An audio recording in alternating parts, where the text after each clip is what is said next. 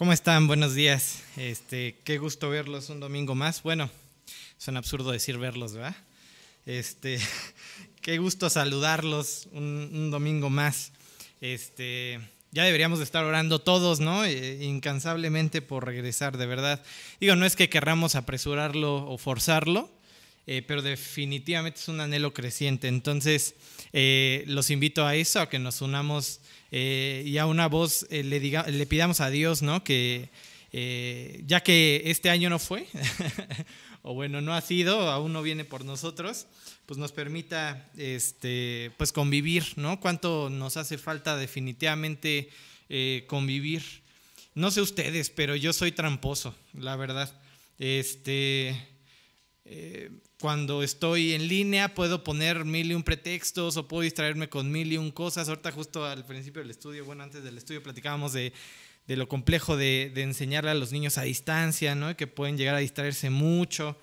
Este, pero pues sin duda también nos pasa a nosotros, ¿no? Bueno, yo por lo menos eh, eh, quiero ser sincero. Entonces, pues empieza a ser complicadón, empiezas a perder como ese eh, contacto con, las personas. Yo en lo personal pienso que eh, tiene que haber un poco de disposición de tu tiempo, ¿no? Para irte a un esfuerzo, para ir a un lugar, ¿no? Eso va eh, educando nuestro corazón, ¿no? A ser fieles a lo que tenemos que ser fieles. Entonces, muchas cosas que se pudieran estar perdiendo en, muchos avances, incluso que se pudieran estar perdiendo en la iglesia, si es que ustedes no están buscando con todo su corazón a Dios. Es muy peligroso que te conformes en este tiempo. ¿Por qué? Porque hay muchas broncas, pero sobre todo eh, se da, se presta para que entres en comodidad. Y recuerda que el agua, por más limpia que esté, si se estanca, se pudre. Así que eh, síguete moviendo espiritualmente hablando, sigue dando pasos de fe. Eh, educa a tus hijos. Algo que estaba pensando yo, por ejemplo, es eh, yo tengo que enseñarle ahora virtualmente a mi hijo, aunque esté chiquito, ¿no? A respetar, por ejemplo, estar en un estudio, ¿no? Estar escuchando la palabra.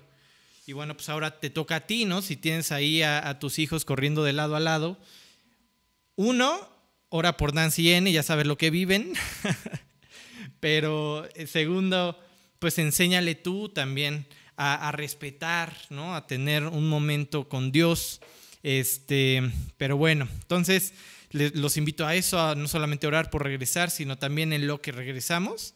Eh, cuidar, cuidar mucho sus, corazones, se pueden enrollar de más, ¿no? Este, podrían estarse enrollando, no, este, no le suben mucho al volumen y ahí andas enojado, ¿no? Este, en el estudio, este, no sé, ¿no? Puede, puede pasar muchas cosas. Entonces, eh, oremos mucho, porque el ladrón está allá afuera, el león está allá afuera buscando a, quién devorar y esperemos que no sean, no seamos los siguientes.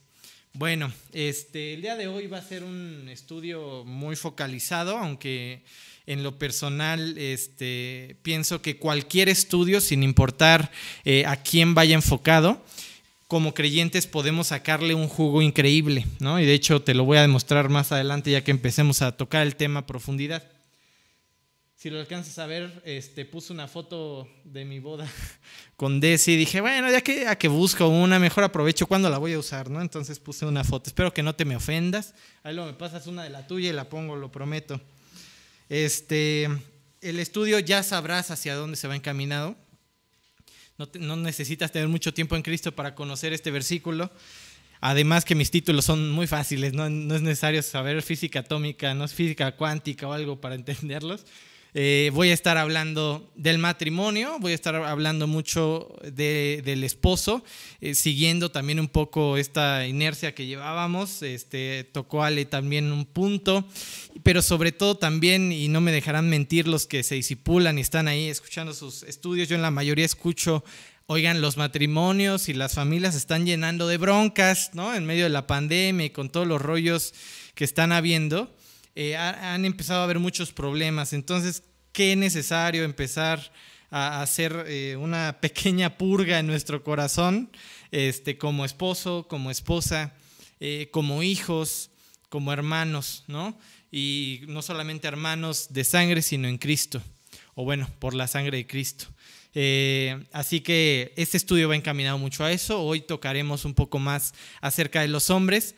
No me maten hombres porque vamos a tocar eh, muchos temas muy interesantes eh, y comprometedores, sobre todo teniendo a tu esposa ahí al lado que te puede codear sin que yo le diga que no lo haga.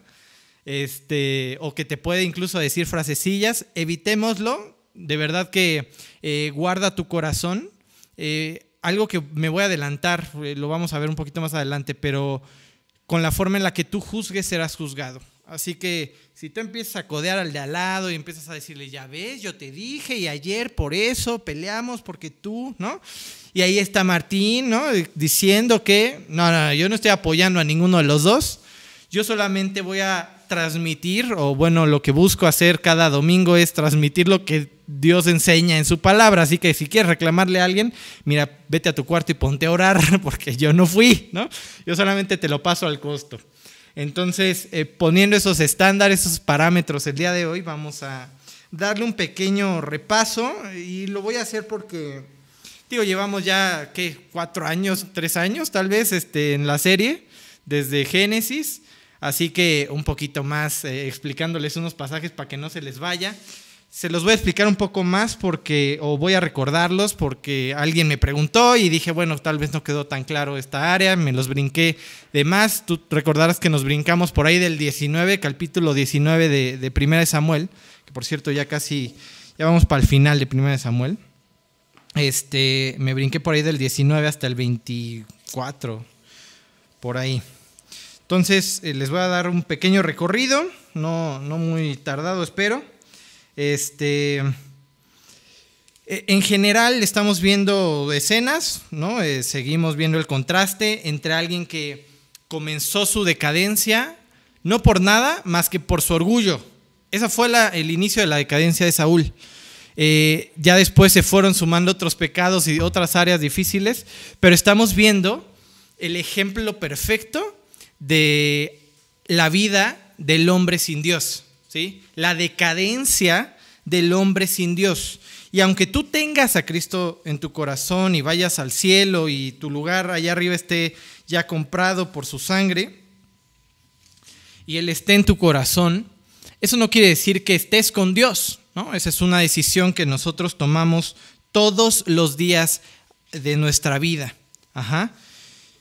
Y en ese sentido, pues también puede haber un creyente, un hijo de Dios, alguien que va al cielo, como Saúl, que está apartado, que se soltó y que va en decadencia. Así que esta frase se aplica no solamente para incrédulos, sino también para creyentes. Entonces ahí vemos un gran ejemplo de cómo eh, alguien puede llegar a cometer cosas increíbles. Me voy a detener un poquito más en este pasaje de, la matanza que hizo eh, Saúl con los sacerdotes de Nof. Eh, eso fue algo increíble, movido por una persona egoísta eh, movido por una persona eh, orgullosa, apartada de razón eh, y provocando a ir a Saúl. Seguramente pensabas que me refería a Saúl mientras describía, pero no, me estoy refiriendo a Doeg, Doeg Edomita, lo menciona ahí el pasaje, que es el hombre que cuando David llega con los sacerdotes a pedirles comida y pan, él anda de chismosón, ¿no? Es la vecina que abre su ventana, su, cortina cada que llegas, ¿no? Entonces ahí está este Doeg viendo ahí qué haces, qué está haciendo eh, este, qué está haciendo David y va con el chisme con Saúl. Y pues Saúl, como no está firme en su vida espiritual, cualquier viento lo mueve. Entonces, ah, ya me dijeron, ¿no? Yo siempre he dicho que eh, si todos estuviéramos firmes y llega un chismoso, pues no habría tanto problema, ¿no? Porque todos estamos firmes y sabríamos diferenciar, bueno, esto lo tengo que desechar. El problema es que hay algunos que están ahí tambaleantes y llega el chismoso, llega el, de palabra eh, fácil, este, y empieza ahí a, a sembrar discordia. Entonces, mira, de primeras te voy a decir, guárdate mucho de juzgar a los que tienes que amar, ¿sí? Guarda, lo vuelvo a repetir, se me hace una frase que tengo que aplicar todos los días de mi vida. Guárdate mucho de juzgar a los que tienes que amar. ¿sí? Juzgarlos solamente le corresponde a Dios. Y en ese sentido, eh, no solamente entra tu esposa, tu esposo, tus hijos, entran tus hermanos en Cristo, entra tu prójimo que tienes que amar como a ti mismo, tus pastores, eh, la gente que Dios ha puesto para guiarte, tus maestros. Así que guárdate de nuevo, lo repito por tercera vez, de juzgar a, a la persona que tienes que amar. Y bueno, llega el cuate chismoso, porque digo que es chismoso, porque cuenta de más, ¿no? Típico.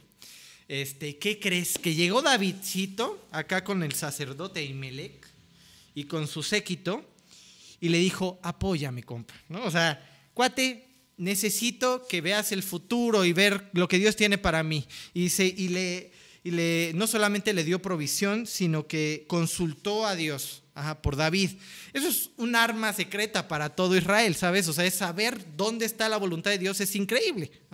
Es un arma que todos tenemos como creyentes y que pudiéramos consultar todo el tiempo. Entonces, básicamente lo que llega a decir, eso nunca pasó, por cierto. O sea, David nunca eh, le pidió que consultara a Dios por él, de ninguna forma. Solamente tenía hambre y pidió panes, ¿sí? Y no solamente eso, sino que le aumenta, le añade, ¿no? Este cuate eh, Doeg y dice, les dio víveres. O sea, no solamente le dio parecitos, no, le dio para llevar, ¿sabes? O sea, les dio víveres. Es decir, está apoyando a la rebelión. ¿Estás de acuerdo? Entonces llega con Saúl y le dice, estos cuates están apoyando a la rebelión. Y, es, y ellos son movidos eh, eh, a, esta acción que se ve en la, en la siguiente diapositiva, aunque sea medio gráfica, pero gracias a este chismoso y otro debilón, Ajá, son movidos a realizar una masacre.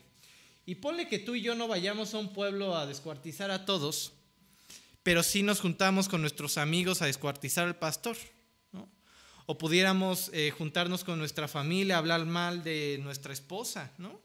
Y de cierta forma estamos haciendo lo mismo que, que se ve en esta imagen. Ajá. Dice así también la lengua en Santiago 3.5, un miembro pequeño pero se jacta de grandes cosas. Ya me dijeron, oye, corta bien las palabras, pero es que ni las corto, las corta solito. Entonces, ahí vayan siguiendo las palabras. Eh, grandes cosas, he aquí, este, cuán grande bosque enciende un pequeño fuego. Y en la que sigue te pongo un fuego ahí al, al fondo, ¿no? Este, eso representa, bueno, aquí se ve medio blanco, pero espero que tú lo veas bien. Este, ese fuego representa muchísimo, muchísimo. Estaba viendo, digo, no sé si sea verdad, ahí mejor confírmalo. Estaba viendo que eh, los, estos incendios que están habiendo increíbles ahí en Estados Unidos, decía alguien que se levantaba en San Francisco y veía el cielo rosa, ¿no? Rosado, este, todo por los incendios tan increíbles. Y digo, no sé los detalles, pero fue a raíz de, alguien que, que, prendió un cerillo, no sé qué, ¿no? O sea, algo muy simple, ¿sabes? Y ahora están viviendo uno de los desastres más eh, fuertes en su historia. A eso se refiere este versículo, lo conté eh, para que relaciones a qué se refiere, ¿no? O sea, una chispita puede encender un gran bosque y te lo voy a explicar un poco más. Nos dice, cada que la Biblia te, mencione el nombre, te, mencione el origen, te quiere decir algo cuando no, nos dice que eh, Doeg es edomita, te está diciendo viene de Saúl. Ajá.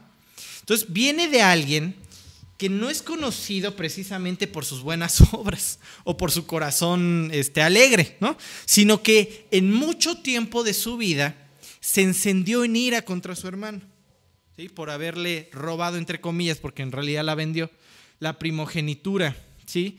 Entonces vive su vida así. Y aunque sí, sí es cierto, me vas a decir, porque yo sé que lees, me vas a decir, pero perdonó a su hermano. Entonces, pues ya no hubo rencor en su corazón. Y sí es cierto, perdonó a su hermano, él avanzó, pero ¿y sus hijos? Quiero decirte que hay una guerra casada entre los edomitas y los judíos. Casada a muerte. Y no solo eso, sino que te encuentras un descendiente de, de teniendo rencor de los propios judíos. No le, va, le vale matar, porque al final él lo hace, a todos los sacerdotes, eh, sin importar eh, que, que, fueran los que los acercaran a Dios, acercaban a Dios. Entonces, en ese sentido te pongo aquí ok, está bien, ¿no? Siguiendo el, estudio que, veíamos del perdón. Tú ya perdonaste, padrísimo, ¿no? Sigue así, sigue perdonando. Pero ¿y qué onda con el incendio que empezaste? Porque no somos conscientes que a la hora de guardar rencor vamos también eh, eh, contaminando la vida de los que nos rodean hacia esa persona. Y yo te contaba, ¿no? Yo, te decía, pues, ya le contaste cosas equivocadas de tu esposo, de tu esposa, tu suegra, tu suegro, pues no esperes que los trate bien, ¿no? Porque ya, ya empezaste un fuego y ve a apagarlo, ve a decirles, oigan, ¿Qué creen? Que estaba enojado, emberrinchado y por eso dije que no se portaba bien mi esposa, pero es mi culpa. Ya no se van a quedar con eso, te lo aseguro. ¿Por qué? Porque tú eres su niñito amado, su hija amada, ¿sí? Tú eres de la familia, aquel, aquel, aquel sapo y víbora no son de mi familia, así que yo voy a apoyar a los míos, Entonces luego no te impactes de que inclusive tus hijos traten mal a los que tú les, guardan, les guardas rencor. Y se vaya propagando de generación en generación, aunque no lo creas. Aquí tienes un este, ejemplo muy, muy eh, claro acerca de lo que te estoy diciendo. ¿Ok? Entonces, ten cuidado. Eh, ¿Por qué tienes que perdonar rápido? Porque enciendo un fuego si no lo hago. ¿Sí? Bueno, este, seguimos avanzando un poquito en la historia. Eh, empieza a haber una polarización en las personas, vas viendo cómo Saúl se va llegando a los suyos, a aquellas tribus fuertes, a los de Benjamín, ¿no? Él era Benjamín, eh, viene de los de Benjamín, entonces se va con los de Benjamín y les empieza a decir, oigan, ¿a poco David les va a dar tierras y les va a bajar el impuesto y va a hacer que la gasolina baje? Y... Pues no, ¿verdad?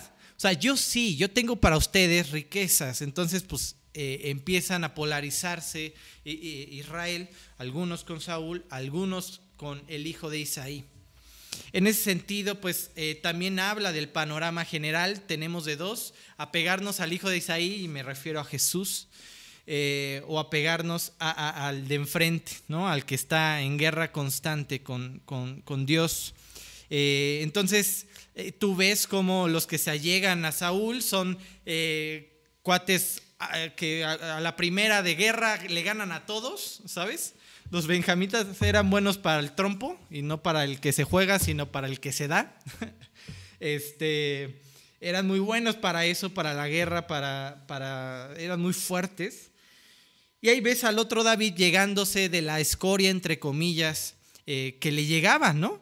De los refugiados, de los que ya no querían en sus pueblos, en sus regiones, eso también lo vimos la, semana pasada, el escondido eh, en, la, en, la, cueva de Adulam, y viendo llegar al quebrantado, al que nadie quiere, ¿te suena? Pues ahí está Jesús comiendo con las prostitutas, con los cobradores de impuestos, ¿no? Y ahí tienes a los fariseos diciendo, ¿qué haces con ellos? ¡Qué aberración! Pero lo, lo vil y menospreciado es lo que vino a rescatar Dios. Y entonces, eh, después de esa polarización, en la que sigue te pongo un mapa que ya habíamos visto, encontré uno con más resolución porque vi que el otro estuvo medio, medio feo. Eh, eh, seguimos avanzando un poquito en, las escenas. David sigue perdiéndolo todo, entre comillas, todo lo que tiene, lo que, a lo que se puede apegar o, aferrar, ajá, y sigue en su viaje de descubrir lo que Dios tiene para él, sí, pero yo lo, yo lo diría más como un viaje de preparación. Ajá, un viaje de preparación, al final de cuentas, ser el rey de una nación de miles o de millones, pues no es fácil. Y súmale el corazón necio de esa nación, pues aún más. Sin embargo, aunque Dios le va quitando, y es lo que vamos a ver poco a poco, todo lo que eh, él pudiera considerar bueno o aferrarse a eso, este, Dios le da a un sacerdote que consulte a Dios. Le da al hijo de Ahimelech, ajá, Abiatar. Abiatar como sacerdote puede consultar a Dios, ahí tú eh, Luego estudiaremos el templo, la, túnica del sacerdote y cómo él tenía estas piedras con que podía comunicarse con Dios y conocer la voluntad de Dios. Y eso es una gran ventaja. Entonces, en ese sentido, ve cómo Dios va tratando con nosotros también. Sí, puede ser que las circunstancias ¿sabes? Se vayan complicando y de pronto te va quitando la entrada económica y de pronto te va quitando acá, este, no sé, diferentes áreas en las que estuviéramos confiado, pero nunca te va quitar la comunicación contigo, nunca. Es más, se va a acentuar si quieres verlo de esa forma.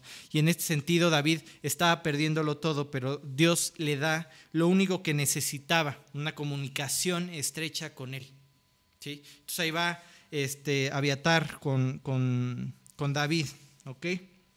David sigue, sigue, su camino, se va, te acuerdas, a los de Gada y anda este, babeando y haciéndose loquito. ¿Por qué? Porque cruzó la Cefela, se fue hacia los filisteos, este, o la Cefela, bueno, ahí ponle el acento donde va. Este, de ahí sigue su, su, su, camino a la cueva de Abdulán, como, como te dije, donde llega todos los refugiados se va hacia Moab, lo reciben bien y por fin yo creo que llega a un lugar donde no se siente tan perseguido. Eh, y esto es porque recuerda que eh, Ruth era tatarabuela de, de, David. Entonces por eso lo reciben bien en Moab, ¿sabes? Pero sin embargo Dios hasta ahí interviene, le manda a un profeta y le dice, sale aquí, vete a Judea. Sigue en el camino de descubrir lo que Dios tiene para ti. Ajá. Y los, el escenario se sigue complicando. Tú verás en quién confía David, eh, que cuando sale huyendo lo primero que hace es irse con Samuel. ¿No? Y de cierta forma es un pilar en su vida. Y es correcto, está bien, se está acercando a Dios, ¿no? A través de Samuel, eh, sabe que es un hombre de Dios. Y hasta eso es quitado el versículo, el pasaje donde nos vamos a detener un poco hoy, empieza diciendo y narrando la muerte de Samuel. Qué doloroso, no solamente para todo el pueblo, porque era amado, eh, y de hecho dice que la gente se junta ¿no? a llorarlo. Eh, sí para todos, pero yo creo que más para, para David, ¿no? Yo creo que en medio de sus broncas veía cómo el escenario se iba complicando más y más y más. Pero piensa que si David se hubiera atascado en, en estarse latigando por todo lo que estaba mal y se iba complicando, veríamos un Saúl II y, un, y no un rey utilizado por Dios. Bueno, en la que sigue, eh, no sé si recordarás ¿no? que estas acciones que dio, eh, lecciones que dio David. Bueno, he venido repitiéndote, espero que sirva más para que se nos quede la información y no eh, hostigarte tanto con todo lo que estoy repitiendo. Eh, al final de cuentas, lo que sí quiero es que nos llevemos enseñanzas bien prácticas, ¿no? bien aplicables, que cuando volvamos a pasar por estos capítulos podamos, partiendo de lo que ya sabemos, ir más profundo, ¿no? Eso es maravilloso. Este, entonces, en este sentido de un David yendo por cada prueba, Dios está haciendo dos cosas y eso es maravilloso. Está formando un rey y formando a sus súbditos a obedecer, ¿sabes? Porque al final de cuentas la obediencia que David está representando o presentando ahí eh, en medio del desierto con, los filisteos, con Saúl, eh, perdonándole la vida en la cueva, eh, está hablando de su corazón, la forma en que tratamos a nuestros enemigos, habla de nuestra relación con Dios, de cómo estamos con Dios. Por eso lo importante es perdonar, para que no te quemes, ¿no? Este, pero bueno, eh, al final de cuentas también le está enseñando a sus servidores cómo tratar al rey o cómo tratar a, los demás en general. Cómo David puede dormir tranquilo noches después, comer tranquilo, porque él enseñó eh, a respetar, ¿sabes? A, obedecer. A no, no me muevo si Dios no dice que me mueva. Eso es lo que les está transmitiendo. Me he pasado escuchando a padres a lo largo de mi vida en Cristo que su anhelo principal, y eso es obvio, y yo también lo tengo desde que comencé a ser padre, eh, de que nuestros hijos sigan a Dios, que sean fieles a Dios, que Dios los use, ¿no? ¿Quién de nosotros no quiere ver a su hijo pastor o a su hija en, la alabanza o, dando estudio de niños, ¿no? ¿Quién no quiere ver eso? Todos queremos que nuestros hijos sirvan, ¿no? O que, que, sean, no, mi hija se va a casar con el pastor, ¿no? Este, sí me explico, todos queremos que triunfen en cierto sentido espiritualmente hablando, pero definitivamente tenemos que ser como David. Entrénalos para eso, ¿no? Entrénalos en cierto sentido, eh, se vale esta frase, entrénalos para la victoria, ¿no? Es decir, para buscar a Dios siempre y estar acostumbrados a seguir lo que Dios tiene para ellos. Esto no se da como mágicamente. Por anhelarlo, es más, te puedo asegurar que incluso orarlo no es suficiente. ¿Por qué? Te, voy a explicar o me voy a explicar, porque no quiero que pienses que le estoy quitando eh, poder a la oración. Pero sí tienes que entender que cuando oramos, oramos con fe, ¿no? Sabiendo que no lo tenemos. Y la fe dice, sin obras es muerta. Entonces yo puedo estar orando, Dios, provéeme, Dios provéeme, por favor, no tengo trabajo. Ah, pero me la paso en la cama todos los días. Va a llegar el trabajo, va a llegar alguien a tu casa tocando y diciendo, ¿qué crees? ¿Quieres una dirección en, en? No sé, donde sea, ¿no? Pues no va a pasar, ¿sabes? O sea, eso te tiene que llevar a entender, ah, bueno, voy a hacer 10 entrevistas y Dios me va a dar el trabajo correcto, porque estoy orando. Entonces, en ese sentido, piensa que no es magia tampoco con los hijos y que no es suficiente orar tiene que producir algo en nosotros, porque nosotros somos los responsables de llevarles a Cristo, de presentarles el camino espiritual. Así que mientras oras, porque tus hijos sean fieles a Dios y que ellos vayan este, no desarrollando solamente conocimiento acerca de Dios, sino que vayan desarrollando convicciones acerca de Dios, una gran diferencia eh, a la par tú ve desarrollando las mismas convicciones en tu vida. ¿Sí? No va a ser igual eh, llegar con tu hijo y decirle, hijo, no mientas, no se miente porque a Dios no le gusta. Y que te conteste, papá, yo vi cómo le diste mordida al de tránsito, ¿no? O cómo le mentiste a mi mamá el otro día que llegamos tarde. No le digas a tu mamá porque, ¿no? Va a ser muy diferente a que no, que, le digas tú que no se miente y voltea a ver tu vida y diga, no se miente, cierto. Y le va bien, ¿no? Eh, entonces, en ese sentido, ocúpate en ser un testimonio. Bueno, avanzamos, como te digo, al, versículo, al capítulo 25 de Primera de Samuel. ¿Cómo estás, eh, David? Pues yo creo que en el hoyo, ¿no? Como muchos de nosotros pudiéramos estar en alguna etapa de nuestra vida yo creo que anda en el hoyón, ¿no? Ahí llorando a Samuel, llorando por la persecución. Oye, este cuate de Saúl, le acabo de perdonar la vida, el cuate según me perdonó, ahí tienes un perdón falso, pero ya me anda persiguiendo de nuevo, ¿no? Ahí va de nuevo a perseguirme. De hecho, en el próximo capítulo vuelve a perdonarle la vida. Este, y esto no es suficiente para cambiar su actitud. Entonces, pues el cuate yo creo que anda sí en fe y yo creo que confiando, eh, pero seamos sinceros, pues también te va cargando las pruebas, ¿no? Eh, no es que estemos brincando y haciendo fiesta todos los días, uh, día 5 de la prueba, uh, no, pues no, así no son las cosas, ¿no?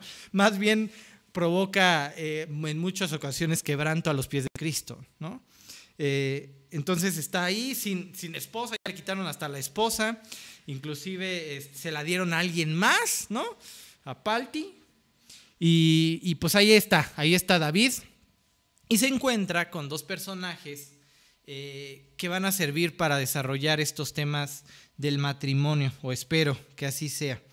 Y para ello vamos a leerlo. En la que sigue te pongo 1 Samuel 25, 2 al 3. El primero habla de la muerte de Samuel. Y luego en el segundo dice, y en Maón había un hombre que tenía, ay Dios, su hacienda en Carmel, perdón, el cual era muy rico y tenía tres mil ovejas y mil cabras, y aconteció que estaba esquilando sus ovejas en Carmel. Y aquel varón se llamaba Nabal y su mujer Abigail. Era aquella mujer de buen entendimiento y de hermosa apariencia, pero el hombre era duro de malas obras y era del linaje de Caleb. Bueno, aquí te pongo en la que sigue un contraste, eso es lo que está haciendo aquí en esos versículos, un contraste interesante entre, entre dos personas, entre el esposo y la esposa. Antes de continuar con la historia, no creo que, no quiero que salgan esposas santas y digan, oh, yo soy como esta mujer y mi, mi, esposo es como este hombre. Ahorita que vayamos avanzando, de nuevo te, te insto y te, te, digo, no codees, no te formes ahí este, este, ideas, porque en la que sigue les va a las mujeres, ¿eh? Así que aguas. Eh, bueno, partimos de cómo describe al hombre. ¿Ok? ¿Cómo lo describe? Como un hombre rico. Podríamos definir eh, los límites de su riqueza en las cosas materiales, porque en todo lo demás estaba chafeando. Las próximas cosas con las que se refiere a este hombre no son nada agradables, partiendo de su nombre. Su nombre, Naval, significa necio. En algunas eh, eh, traducciones inclusive le ponen tonto, ya vas, ya vas a ver por qué le ponen tonto, ¿no? Porque se, está, se pone a las patadas con el próximo rey. Oye, cuate, ¿te conviene hacerle bien al próximo rey? No, a él le vale, ¿no? Este, pero es muy necio, ¿no? Entonces, la Biblia recuerda que los nombres hablan de la persona. Ajá. Entonces, empieza a hablar del hombre como necio. Pero no solamente eso, sino que se le suma hombre duro y de malas obras. Esa es su, eh, esa es su carta de presentación de Naval.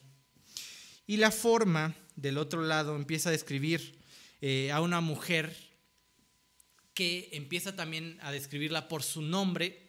Sabemos que era muy amada por su padre, así eso significa su nombre Abigail, amada por su padre o el gozo de su padre.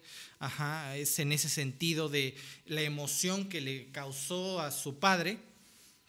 Ajá, así que en ese sentido, sabemos eh, que su padre todo el tiempo estaba con ella, ¿no?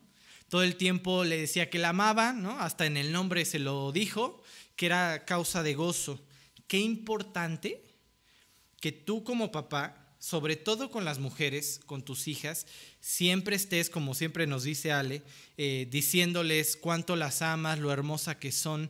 Es una necesidad que tienen. Y esto no demerita a una mujer, más bien está hablando del diseño original de Dios, ¿ok? No, no formen otras ideas. Eh, en ese sentido, necesitan tus hijas estar escuchando a un padre diciéndole cuánto valen. Ajá cuánto, eh, cuánto las aman, cuán, hermosas son. Porque si no, como siempre Ale nos dice, este, se encontrarán a cualquier patán, a cualquier naval, a cualquier tonto que les se los diga. ¿sí? Lo irán a buscar a otro lado. Qué importante entonces fue el padre, seguramente, en el desarrollo de esta mujer ejemplar, porque la Biblia sigue describiéndola como describiría a la mujer virtuosa. Es bellísima, dice. Y solamente hay tres mujeres, incluida ella, en la Biblia a las cuales les habla así, es hermosa. Es hermoso parecer. Y no solamente eso, sino que le gira la ardilla, ¿no? O sea, piensa, es inteligente, ¿sí? No va a los, este, estos lugares de mis, mis, Mundo y dice eh, respuestas absurdas ¿no? a preguntas lógicas. Este, entonces, en ese sentido, vemos un contraste maravilloso. Y yo te pongo aquí una pregunta: ¿Cómo terminó Abigail con un necio? ¿Cómo una mujer tan especial, una princesa de Dios, terminó con un patán? Y mira, Ahorita estamos viendo esta historia, pero me vinieron a la mente el nombre de muchas jovencitas que mientras su desarrollo en Cristo yo veía princesas siendo formadas por Dios y por sus padres, que de pronto terminaron con patanes. ¿Cómo pasó eso? ¿En qué momento se perdieron? Y mira, a reserva de profundizar un poco más en ese tema en algún otro estudio, Simplemente te diré, preocúpate, ocúpate en que Dios forme tu corazón. Y te hablo a ti, mujer, ¿no? a ti, eh, joven, que esperas a la persona de Dios. Ocúpate en que Dios guarde tu corazón y te forme como Abigail. que seas una joya especial, no solamente de tu Padre terrenal, sino del cielo, que te puedan llamar Abigail, ¿no? el gozo de tu Padre. Ocúpate en ser el gozo de Dios, que se goce por tus decisiones. Y entonces no busques nada menos que eso. ¿Sí? No esperes nada menos que eso. Como seres humanos, como hombres, sabemos por dónde llegar. Así que cuídate de aquellos hombres que saben cómo hablarte. ¿Sí? Prende focos rojos. Óralo, consúltalo todo el tiempo. ¿Sí? Porque si no, entonces podríamos estar diciendo cómo este, Juanita terminó con Juanito, ¿no? Qué bárbaro, si iba también esa chava y era una princesasa de Dios. ¿Y dónde está? Ya ni viene a los estudios, ¿no? Ya ni la volvimos a ver. ¿En qué momento se formó? Bueno, ahora sí nos vamos al foco. Si tú tuvieras que ponerte un nombre, ¿no? Ya, ya vimos que más o menos sus nombres describen cómo se están comportando en su matrimonio. Y yo les preguntara a ustedes, ¿qué nombre te pondrías? ¿Sí? El juzgón, no sé, el enojón, el orgulloso, ¿qué el amoroso, el de los detalles, ¿cuál nombre, qué adjetivo te describiría mejor en tu matrimonio? En la que sigue te puse, ¿cómo te estás, eh, cómo estás tratando hoy a tu esposa? ¿Cuáles son tus características? Porque el cuate este Naval no solamente era áspero con cualquiera, sino en su hogar obviamente lo era. Es más, ahí sale el doble seguramente de lo que somos. Ajá. ¿Cómo está tu corazón hacia tu esposa, hacia la persona que deberías amar más en este mundo? ¿Cómo está tu corazón? ¿Cómo la tratas? ¿Cómo te describiría ella si yo le preguntara, ajá, cómo la tratas? Si, me permitieran hacerles un estudio y ahí ver, este, anotar todas las experiencias que están viviendo, ¿cuál crees que sería el resultado? ¿Por qué parto de aquí? Porque quiero que tú empieces a ser sincero. Sin duda alguna, si en el matrimonio tú, tú empiezas a esconder cosas y a dejar de arreglar tu corazón y a dejar de checar tu carril, todo empieza a fallar. Siempre comparado el matrimonio en general, bueno, así lo compara Pablo, la vida cristiana como una carrera.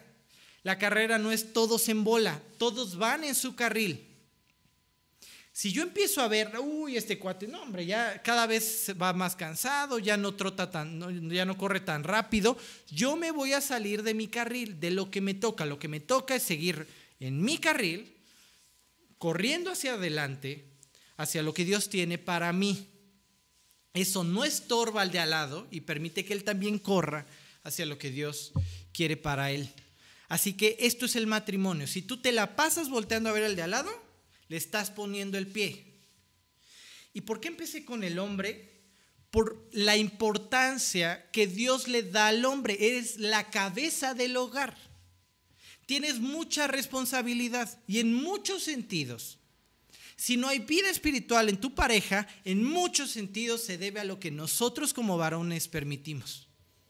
Porque nosotros como cabeza tenemos que guiarla y llevarla a Cristo, al cuerpo. Eso hace Cristo como cabeza de la iglesia. Lleva a la iglesia a una comunión más estrecha, más íntima. Ahorita vamos a ver características, siempre me adelanto. Tenemos que entonces entender el rol que estás desempeñando. Para los futuros esposos, esto depende de 100% de Cristo. Un día me acuerdo que estaba en una reunión de, con matrimonios, ¿no? Y se me ocurrió decir una frasecita que todos se rieron pero estoy seguro que todos decían, sí, cierto, este cuate dijo la verdad. Pero me acuerdo que empecé mi, mi speech diciendo, estar casado no es fácil. Y tenía como meses, imagínate, ¿no? Imagínate ahorita que va a cumplir dos años. Ah. Pero que no, me voy a apurar porque si no le va a cambiar la chapa a la casa. Ahorita, Desi.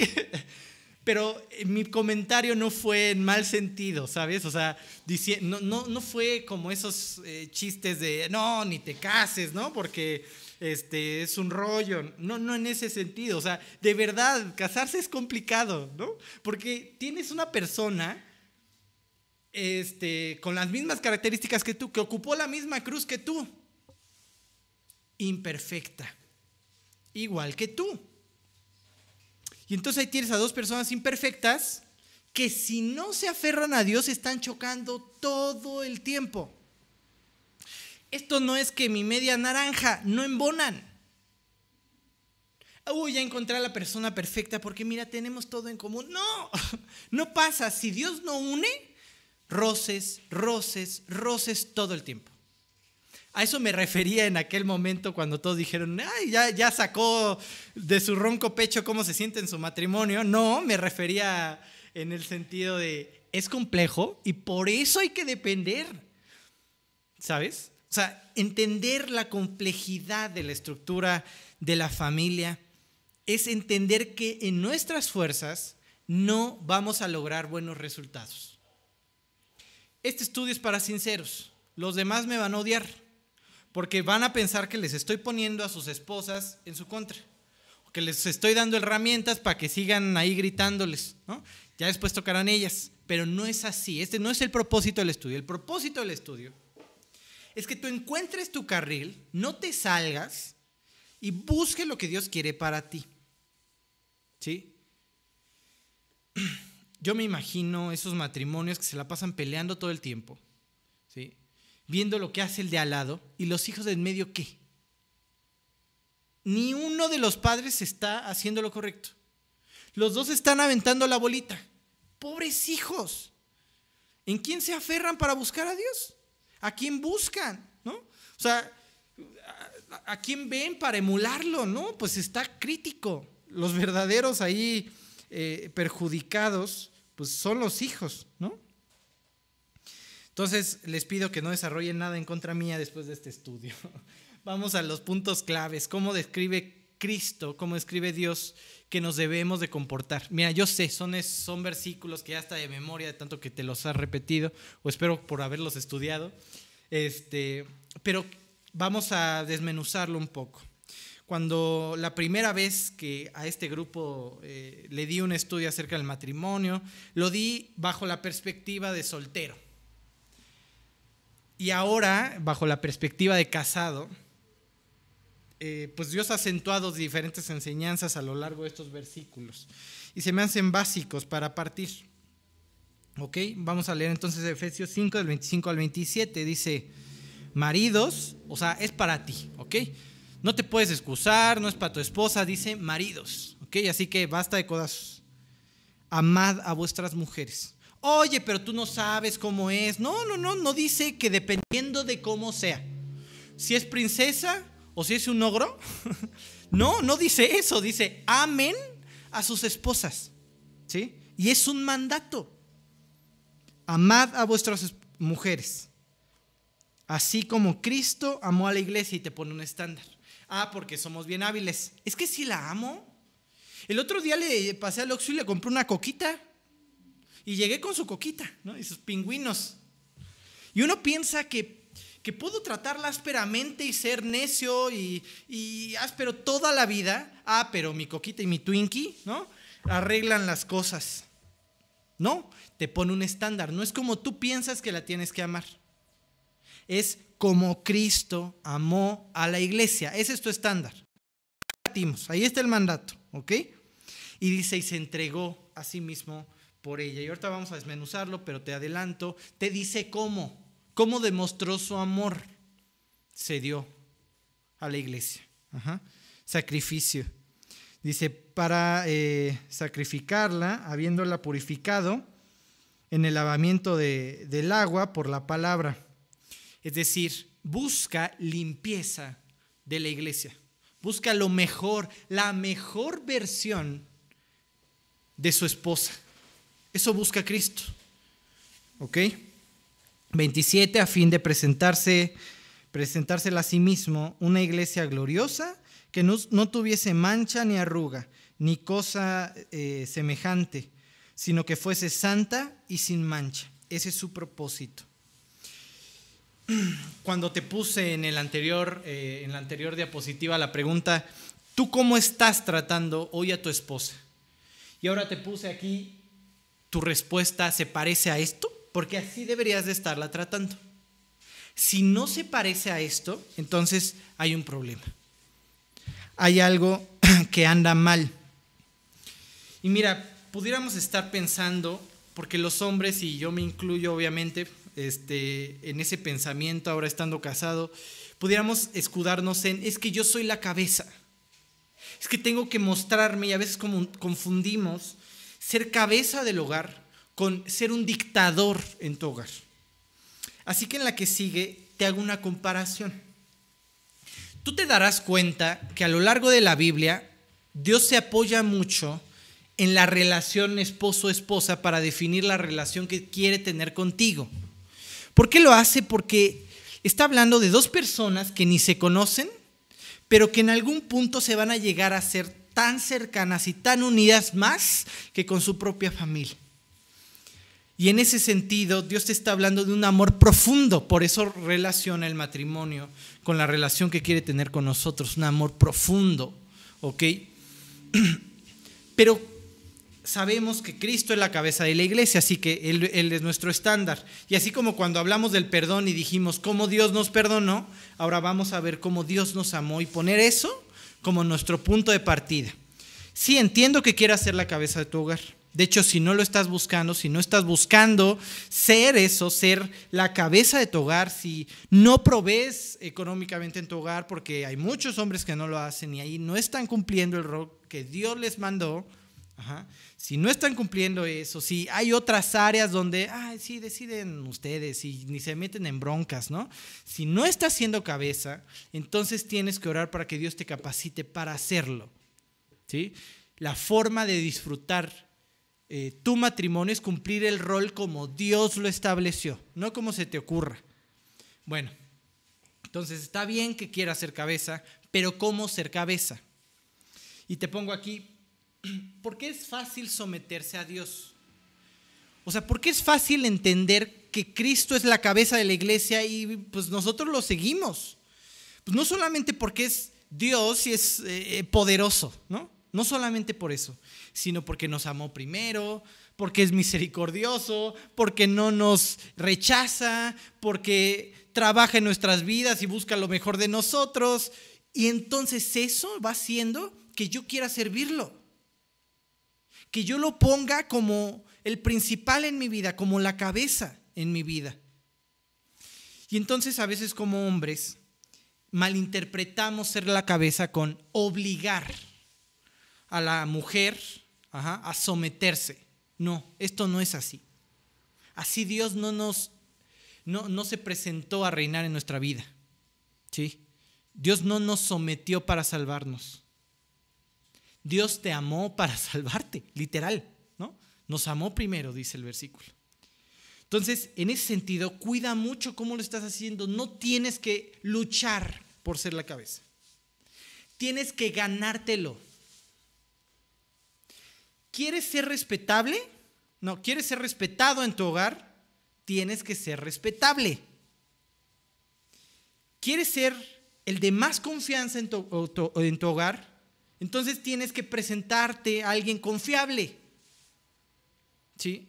O sea, para cumplir este rol, primero tienes que permitir que Dios lo desarrolle en tu corazón. No me sorprende que muchas mujeres les cueste sujetarse a su marido después de ver al marido. Porque digo, pues, ¿a qué se sujeta? ¿No?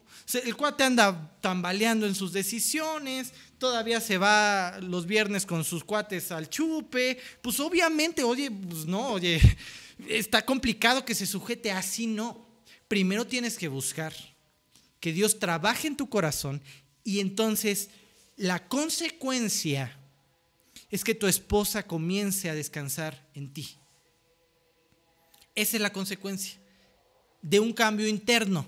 Esto no es sacar el látigo y hacer obedecer a los demás, porque así no nos trata Dios a nosotros, por ese simple hecho.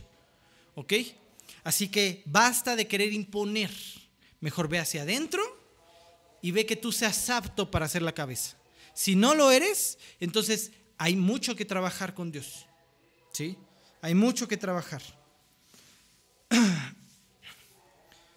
Como partimos, entonces ya pusimos, bases, sí eres la cabeza de tu hogar, sí ese es el propósito que Dios tiene para ti, pero ¿cómo tienes que ser la cabeza? Amándola como Cristo amó a la iglesia.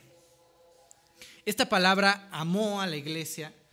Eh, quiero que pienses que en el original pues hay diferentes definiciones y niveles de amor, ¿no? Ahí está el eros, que es un amor un poco más íntimo, Este, aunque sí también puede eh, referirse al amor de amigos, pero de acuates, ¿sabes?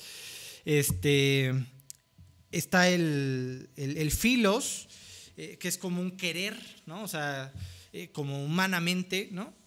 Y está un, este, un amor divino que es ágape, y hay un cuarto, pero bueno, ya, hasta aquí nos quedamos. el, el ágape es un amor divino, es como Dios te amó. ¿Quieres una escena? Jesús en la resurrección restaurando el, corazón de Pedro, ¿no? El Pedro ahí fue a llorar sus lágrimas y, ahora Jesús está confirmando que, oye, cuate, todos, eh, digo, fallaste, está bien, eh, y va a seguir pasando, pero vuelve, ¿sabes? Cuento contigo, yo voy a hacer el trabajo. Entonces se acerca con él y le dice, este, Pedro, me agapeas, me amas con amor divino, y el Pedro dice, ya no me la haces, Cristo, ya no, ya no, Jesús te quiero, ¿no? Te fileo, le dice. Y entonces le vuelve a hacer las preguntas y al final le dice, ¿y me fileas? Eh, y el otro se queda así como de, bueno, tú sabes cómo soy, pero bueno, ¿no? Este, apacienta mis ovejas y bla, bla. Al final de cuentas, te estoy diciendo esta referencia de los tres amores porque quiero que veas el estándar con que Cristo nos pide que amemos a la iglesia. Digo, a la esposa, a nuestra esposa. No con un amor nuestro, sino con un amor de Dios. Por eso te decía que el matrimonio sin Dios en medio no funciona. Porque no vas a poder amar correctamente a tu mujer. Es imposible. Si Dios no da su amor divino, ¿no? Si Dios no te llena este, de amor en tu corazón, no vas a tener entonces ágape para darle a tu esposa. ¿Ok? Y vamos a empezar un poco a desmenuzar. ¿A qué se refiere con este amor? Primero parte de que es un amor divino y después dice, como Cristo amó a la iglesia, ¿cómo? ¿Cómo la amó? Se entregó. Y aquí pongo una eh, ecuación. Amor, entrega. Amor es igual a entrega. ¿Cómo sé esto? ¿Cómo sé que el amor es entrega? Porque así dice Juan 3:16, ¿no? Porque de tal manera te amó que se entregó, que dio todo. tú pudieras decirme, y he escuchado a muchos varones en, diferentes eh, pláticas que he tenido eh, cuando piden consejo, que ellos de verdad piensan que están haciendo lo suficiente para que su esposa se sienta amada, pero no veo sacrificio en sus acciones. Siempre buscan eh, desde el área del orgullo cómo satisfacerse primero a ellos y entonces sí habiéndose satisfecho ellos, buscan satisfacer a la mujer. Así no es el amor que Dios nos enseña. El amor que Dios nos enseña o que Dios quiere que amemos a nuestra esposa es un amor sufrido, con entrega, soltar. Te voy a plantear una situación, ¿no? Por ejemplo, mi esposa se queda con el chamaco todo el día, hasta que yo llego. Pues yo llego y ella ya está con los ojos para atrás, ¿no? O sea, con las greñas así, no es que no se arregle, sino más bien que el chamaco ya está que no se duerme y que luego, ¿no? Y pueden pasar diferentes etapas, digo, no es que mi hijo sea este, mala onda, ¿no? Pero pues es bebé, ¿no? Y tiene días malos. Este, sí, ya me van a decir, no, este cuate no educa a su chamaco, ¿no? Digo, considera que tiene nueve meses, ¿no? Bueno, el punto, ya me estoy desviando. El punto es que eh, llego a casa y pues mi esposa está con todo hasta acá, ¿no? Y pues yo llego cansado también, ¿no? Porque pues, y luego últimamente un buen de trabajo, entonces llego agotado y lo primero que quiero, que quiero hacer, te lo confieso, es irme y acostarme. Pero empieza Dios en mi corazón, no, el amor es entregado. Entonces agarra y tú carga el chamaco y ahora te toca. Oye, pero vengo del trabajo y oye, pero estoy cansado. Oye, sí, pero el amor es entregado. Entrega. Y eso excede nuestros límites. ¿Sí? A veces, por ejemplo, yo como hombre no me gusta que eh, hablar, ¿no? Yo voy al punto, ¿no? Me desespero. Pero si tengo que escucharla, y si son tres horas de contarme la misma historia en diferentes puntos o diferentes ángulos, y yo ya la entendí desde la primer, el primer minuto, mira, pues el amor es entregado. ¿Sí? O segunda, anda en aquellos días de estrés, ¿no? Por llamarlo así. ¿Y cómo yo voy a estarla soportando con ese carácter? Ni le dije nada, ella está llorando, ¿no? El amor es entregado. No es el momento de reclamar, ¿sí? Es el momento de amar. Oye, pero es que ya me dijo, ya me contestó. No, el amor es entregado y hasta en ese momento pasas por alto porque quiero amar con el amor de Dios. ¿Sí? Bueno, la que sigue, buscar amor es igual a buscar lo mejor de la persona amada. Y decía ese versículo, a fin de presentarlas a sí mismo una iglesia gloriosa, que no tuviese mancha, ni arruga, ni cosa semejante, sino que fuese santa. Y ese es su propósito. Te amo y quiero verte hermosa. Que en todos sentidos estés protegida. Que crezcas como Abigail, ¿sabes? Siendo el gozo del Padre siendo eh, hermosa en apariencia, pero no solo eso, sino inteligente, eh, con una inteligencia eh, espiritual ¿no? profunda. y lamentablemente, y te lo tengo que decir así, en muchas áreas, los hombres en lugar de alentar a la mujer somos tropiezo. Porque haya estado un perfecto y sus reglas y sus estándares hasta acá, que nadie puede cumplir juzgando a su esposa. Y me ha tocado. O sea, yo lo he hecho, ¿sabes? Y me cuesta entender esa forma diferente de, reaccionar de una mujer. Y cuando se pone a llorar por algo, pues mi primer instinto es regañar. Porque don Perfecto no es así, ¿sabes? Don Perfecto aguanta. Oye, Dios no es así. Dios quiere que te levantes y no tienes por qué llorar y no. Dios está contigo. Nunca se me va a olvidar esa plática con alguien, eh, un, pastor de Estados Unidos, y decía que siempre aplicaba la misma con su esposa, ¿no?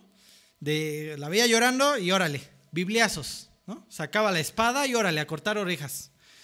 Este, hasta que de pronto se topó con este versículo de llora con los que lloran, ¿no? Ríe con los que ríen, sufre con los que sufren. Yo ahí agregándole, pero en ese sentido te está diciendo, empatiza, cuate empatiza. No es el momento de sacar la espada, es el momento de abrazarla. No saques tus estándares, que ni tú vas a cumplir. No sacas acá la vara y digas, si no sobrepasas eso, no te va a tratar bien. ¿eh? No, tú llévala a cumplir el propósito de Dios. Apapáchala, abrázala, si está llorando, ¿no? Y en su momento llévala a Cristo, pónganse a orar y eso es buscar que la persona con la que te casaste se presente limpia en todo momento. Quiero lo mejor de ella. Y tampoco le ando poniendo el pie, ¿no? Tampoco yo ando creando situaciones para que, porque también he conocido a varones que hasta a propósito hacen cosas para retar a sus esposas. Uy, es bien celosa y ahí los ves tallándose el del carro para que exploten. De verdad, eso es una historia real de alguien. Eso es buscar lo mejor de la persona con la que te casaste, no. Eso es quererla ver en el suelo. ¿Va a funcionar tu matrimonio? No. Estás haciendo a alguien que deberías de hacer brillar, haciendo chiquitito, aplastándola con tus juicios. Busca lo mejor de ella. Y no solamente con tus acciones, tienes, tiene que ser la persona por la que más ores. Porque quieres que brille. Porque quieres que sea lo mejor a fin de presentarla limpia en todos los sentidos. Porque es mi amada. Bueno, tienes que entender entonces que, no, que como varón es una especie de sacerdote en tu hogar. Un sacerdote acerca a Cristo o acerca a Dios, ¿no? más bien en el concepto de sacerdocio. Acercaba a Dios a la congregación. Ah, ¿quieren orar? Pues yo me meto a orar. Y una vez al año entro al lugar santísimo. ¿Y por qué todos estaban ahí? Uy, que, que haya hecho bien el proceso, que se haya limpiado, porque si no, ¿quién se mete a orar por nosotros? Él está intercediendo por toda la congregación, por toda la iglesia. Y entonces ese es nuestro rol como varones. Al principio te decía, si tú ves deficiencias espirituales en tus hijos, en tu esposa, lo más seguro es que tú también las tengas. Y que de ahí se haya ido hacia los demás de tu familia. ¿Por qué? Porque eres el sacerdote. Tienes que llevarlos a Cristo. Tal vez ni siquiera lo están viendo en la cabeza. Por eso no creen, por eso no se acercan, ¿no? Qué complicado y qué lamentable es ver que cada vez más solo la mujer en el matrimonio le cae el 20 con Dios. Y el hombre anda papaloteando y de vez en cuando se acerca. Muchas veces he conocido a varones que la esposa, si no los despierta, ellos no se congregan. Y mira, yo, yo sé que estoy siendo muy incisivo, pero quiero que entiendas que no te lo estoy diciendo desde otra perspectiva. Yo también soy el esposo. ¿Sí? Y yo también me estoy pisando mis calles. Mientras te estoy hablando, estoy recordando mis problemas con Desi. Y como en muchos de ellos, me debería estar mordiendo la lengua. A todos nos pasa, por supuesto, y no nacemos sabiendo compartir nuestra vida con alguien. ¿no? Pero en ese sentido, entonces ahora, más que ofendernos, porque me están pisando los callos, es Dios trabaja en mi corazón. O sea, definitivamente, si lo que tenemos que ver en este estudio es cuánto hace falta que Dios haga en nuestro corazón, en nuestra vida, para que siga avanzando en nuestro hogar. Que no se te olvide, eres responsable de las vidas espirituales de los de tu casa. O sea, no es que por tu culpa se vayan al infierno o lo que sea, no, bueno, eso es decisión personal. Pero sin duda, cuando lleguemos al cielo, Dios nos va a pedir cuentas. Te va a decir, a ver, con tu esposa, ¿cómo la alentabas? ¿Cómo la llevabas a mí? ¿Ese era tu rol? Con tus hijos, ¿cómo les presentaste a Cristo? ¿Cómo les presentabas si hacías este versículo de, generación, llevar a Cristo de generación en generación? ¿Cómo lo hiciste? ¿No? En la que sigue, te puse una frase que tal vez no está tan, tan, tan entendible, pero te la voy a explicar. Te puse amor igual amor a ti mismo. ¿Por qué? Porque lo que sigue diciendo estos versículos de Efesios es, tienes que amarla como a ti mismo. Es decir, y empieza a describir, de hecho te lo voy a leer, 9.29 me apuro porque ya se me está yendo el tiempo, porque nadie aborreció jamás, y todos los varones, uff, gracias a Dios que ya se dio cuenta, porque, porque nadie aborreció jamás a su propia carne, sino que la sustenta y la cuida, como también Cristo a la iglesia. No estás tratando con alguien ajeno al plan de Dios en tu vida. Me explico. Si no funciona el plan en ella, lo más seguro es que lo más en tu corazón le cueste trabajo. Son un equipo. A eso quería llegar. Son un equipo. Y siempre digo esta enseñanza, te la voy a repetir, pero se me hace que eh, define muy bien cómo tienes que tratar al, al de enfrente, a tu esposa, a tu esposo. Dos personas luchando por eh, decir su forma de pensar, ¿no? Y cada quien tenía su opinión sobre un asunto. Ellos van en una barquita y van peleando con todo, ¿no? Y cada vez levantando más la voz y, ¿no? Pero no es suficiente y uno de ellos dice, bueno, ok, saca una escopeta y dispara en, el, en el barquito. Y es así. Y yo te preguntaría, bueno, ¿dejó claro su punto? Sí. Adelante, cuate, no me mates, ¿no? Pero se están hundiendo los dos. Se están hundiendo los dos. Es un equipo. ¿Y qué si ganas la pelea? Todo se va al fondo del mar, ¿sabes? O sea, todo se hunde. Eso no es lo importante. No, son un cuerpo. Son un equipo. Así que si te la pasas ofendiéndola, si te la pasas siendo áspero, ¿sí? No estás cumpliendo este otro paso. Amarla como a ti mismo. Y por último, como descripción del amor, en el versículo 19 de Colosenses 3 dice, maridos, amar a vuestras mujeres. Otra vez, Dios, ya entendí. y no seáis ásperos con ellas. Siempre procurar el mejor trato. El mejor, la mejor de tus versiones. ¿Sí? La mejor de tus versiones para con ella. Y que nadie más la conozca. Ah, porque sí soy un pan de Dios en mi trabajo, pero mi esposa que se cuide, no. La que tiene que disfrutar la mejor versión tuya es tu esposa. Es que de veras, Martín, no la conoces. Ya me ha mordido tres veces, ¿no? ¿Dice algo acerca de cómo tiene que ser tu esposa para que la ames? No, dice solamente maridos, ámenlas. Ámenlas. Como a vaso más frágil, así trátalas. ¿no? Así empieza a describir, es que Dios no sabes, este, este vaso tiene como 5 milímetros, ¿no? digo 5 centímetros de grosor, porque está bien duro. Dios define a todas, tus, a, todas las esposas, no todas tus esposas, no, aquí no, por favor, este, como vaso frágil, sin importar tu perspectiva del asunto. Y así deberíamos de buscar tratarlas. Y bueno, eh, deja de dar placebos. Eh, amorosos a tu pareja. Amor que no es amor, ¿sí? Deja de sustituir el amor que tiene que ser el de Dios eh, a tu esposa, a tu esposo.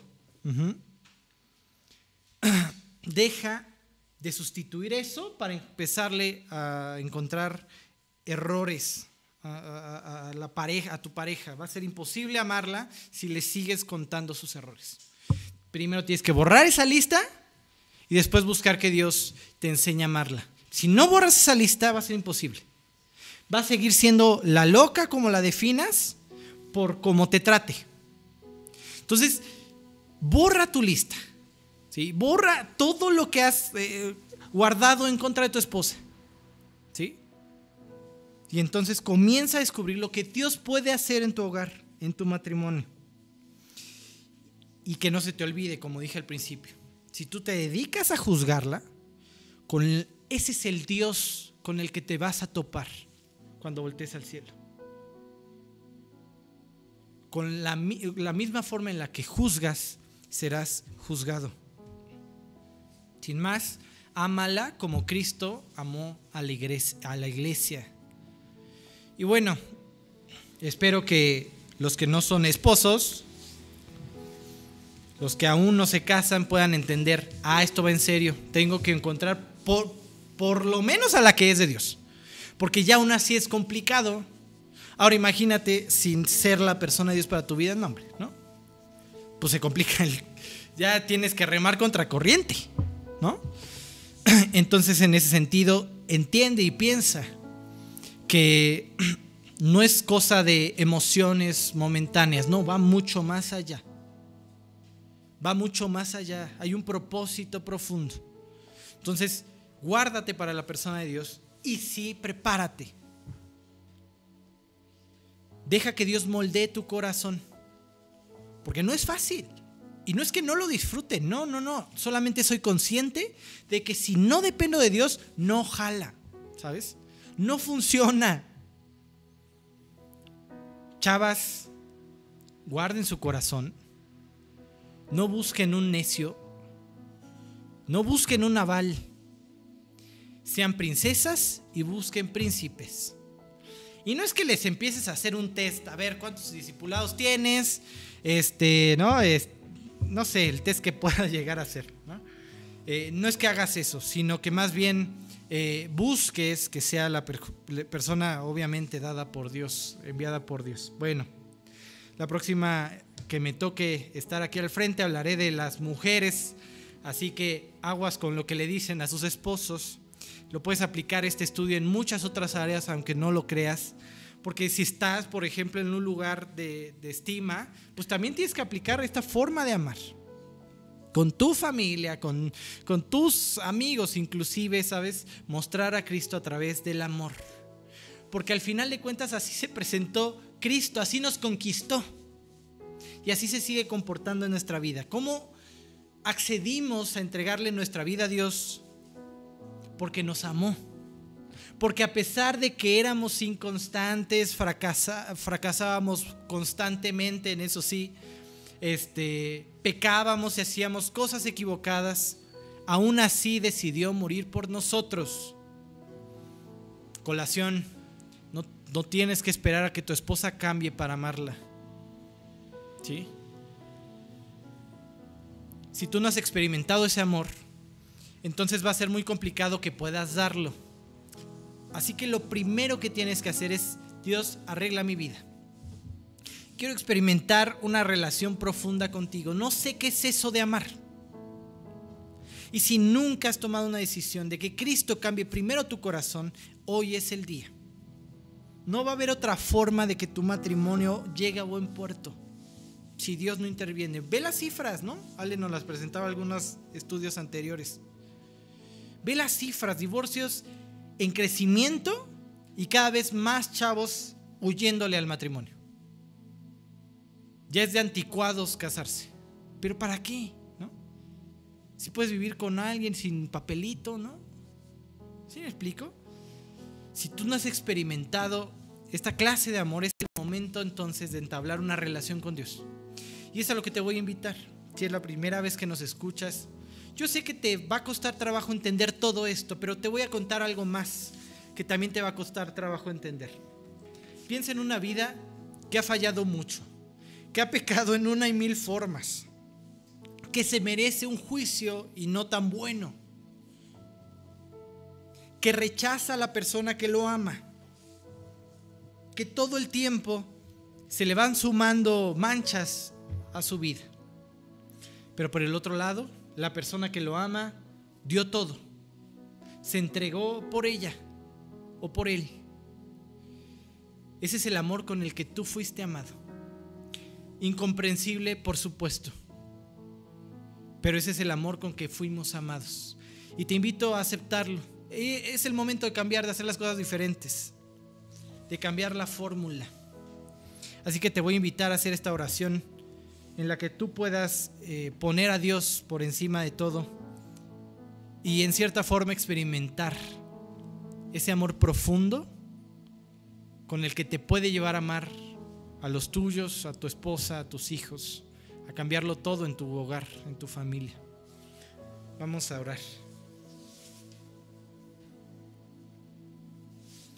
Cuánto contraste Dios entre tu forma de amarnos y la forma en que yo digo amar. Cuánto contraste, Dios, entre esa vida que escucho que puedes darme y la vida que estoy viviendo ahora. Hoy quiero ser sincero contigo, Dios, no, no he hecho bien las cosas. He pecado contra tuya, he hecho cosas equivocadas que han dañado a los míos, a la gente que ha estado alrededor mío, a los que amo. Yo quiero que tú me perdones, Dios. Quiero pedirte perdón por todo lo que he hecho, por todo lo que te ha ofendido. Y quiero aceptar ese amor tan increíble y profundo con que nadie me ha amado. Gracias por haberlo dado todo en esa cruz. Quiero aceptar ese pago que Cristo hizo en la cruz por mí. Te pido que me limpies, que utilices todo en mi vida y que lo cambies. Que me lleves a disfrutarte de ahora en adelante. Y Dios enséñame ahora a amar a los míos. Que yo no me conforme con menos de ese amor con el que yo fui amado. Que no dé menos a los míos, Dios. Que no dé un amor pirata con mi esposa, con mis hijos, sino que ese mismo amor con el que tú me amas, ese mismo amor, Dios, tú lo produzcas para amar a mi esposa, a mi esposo, a mis hijos. Gracias por haber llegado a mi vida, gracias por presentarte eh, en mi corazón, a cambiarlo todo, Dios. Gracias por este día y todo esto solamente por Cristo Jesús y para tu gloria. Amén. Bueno, pues espero que las mujeres no les salga chamba el próximo que me toque, ¿no?